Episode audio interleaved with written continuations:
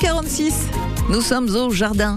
Et nous sommes en compagnie de Jackie Mercier, maraîcher bio à Frontenay-sur-Dive. Bonjour Jackie. Bonjour Sonia, bonjour à tous.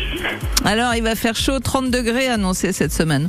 Euh, oui, et oui, et oui. Là, faut prendre des précautions. euh, D'abord, travailler le matin, hein, Oui. pour le jardinier.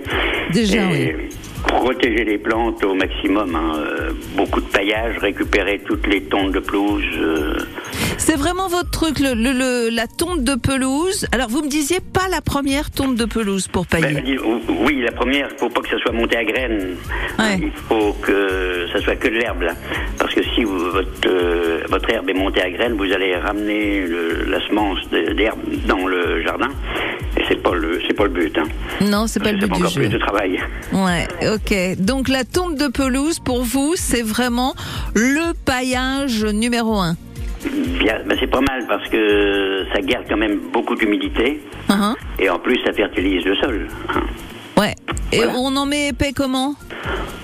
Ah, le plus possible, hein, suivant les, les plans. Hein, euh, 5, 6, 10 cm, il n'y a pas de problème. hein. Ah oui, quand même. Pour les, tomates, façon- pour les tomates, oui. ça, ça va euh, retomber hein, les jours suivants. Ça, va- ça va se tasser, là, là, de toute façon, le, Hmm. la, la tonte de pelouse. Et puis comme ça, vous avez une humidité arrosée un petit peu avant. Vous mettez votre tonte de pelouse et là, vous, vous économisez 3-4 jours de- d'arrosage. Bah, c'est évidemment intéressant. Euh, si on n'a pas de pelouse, on prend quoi hein? Ben, de la paille, vous avez la paille de chanvre, Mhm. en bio, paille de lin, euh, paille de céréales, hein, de blé. euh, si Ouais. vous trouvez dans une ferme à côté. Alors, on peut avoir la surprise du coup, Jackie Mercier, avec euh, le paillage euh, de blé. On peut avoir la surprise l'année d'après de voir de magnifiques euh, épis de, de blé euh, pousser dans, dans son jardin et on se demande pourquoi ils sont arrivés là. En en fait, là aussi, il y avait des graines dans le paillage. euh, ben oui, oui, parce que les épis de blé sont battus, mais il en reste toujours un grain ou deux. Mhm. Donc euh, il y a, il y a des- certaines personnes qui ont des surprises l'année prochaine, l'année d'après dans le jardin. Oui, c'est ça, mais c'est pas mal comme surprise. J'ai bien Oui. aimé, moi, perso. Euh, Jackie, euh, donc, paille de lin, paille de chanvre, là aussi, c'est maintenant qu'il faut le faire et toujours après un petit arrosage. Voilà, oui, oui, on arrose un petit peu, on, on gratte bien la terre, on arrose, euh, enfin un bon binage, et là on court après. Comme ça, on est tranquille pendant quelques jours. Ok. Si- ou alors, si vous avez du goutte à goutte, mettre le goutte à goutte et le paillage par-dessus. Ouais, comme ça, ça assure une, euh, une fraîcheur par en dessous. Parce que on y est là, hein, vraiment de- dans la chaleur. Cela dit, les tomates, vos tomates, parce que vous êtes quand même le roi de la tomate, Jackie Mercier, euh, elles apprécient cette grosse chaleur. Ah bah oui, oui, oui, parce que là, je vois, moi, euh, je vais arriver en plein champ en récolte, là, dans, à la fin du mois, hein, vers le 25, comme tous les ans en général, hein, vers le 25 juin, à peu près. euh, J'en ai quelques-unes qui arrivent, hein, Ouais. certaines variétés. Et, donc là, pour l'instant, elles n'ont pas de coup de soleil. Ah non, non, non, non, non, ah ben non, non, non. Le coup de soleil, c'est quand elle est assez grosse euh, et qu'elle est pas assez arrosée, qu'elle qu'elle manque un petit peu d'eau.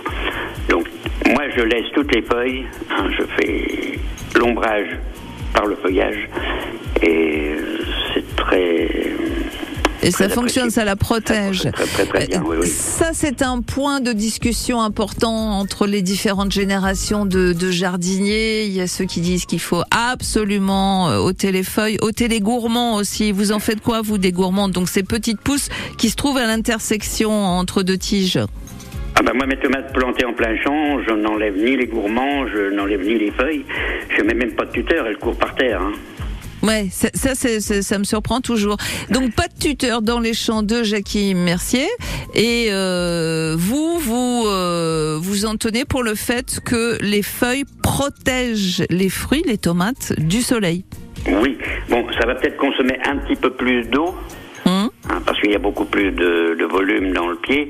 Mais euh, d'abord, vos tomates auront plus de goût, hein, avec beaucoup de feuillage, la photosynthèse se fait quand même par le- la feuille, et c'est ce qui nourrit le, le fruit. Hein, faut pas y oublier. ah, il y a une incidence entre le fait de laisser les feuilles et le goût de la tomate. Ah bah oui, oui, oui, si vous épluchez toute la tomate, euh, je vois des gens, des jardiniers qui, qui laissaient quasiment que les tiges. Oui. Donc euh, on aurait dit une grappe de raisin, mais euh, non, non, c'est pas le goût. Après, ça- c'est cuit, c'est cuit par le soleil. Ouais, ok. Et, et, alors en plus les tomates, alors ça, ça c'est pas très rigolo quand c'est dans notre jardin, mais euh, quand une tomate attrape un coup de soleil, en fait, elle devient blanche, blanche et un peu épaisse.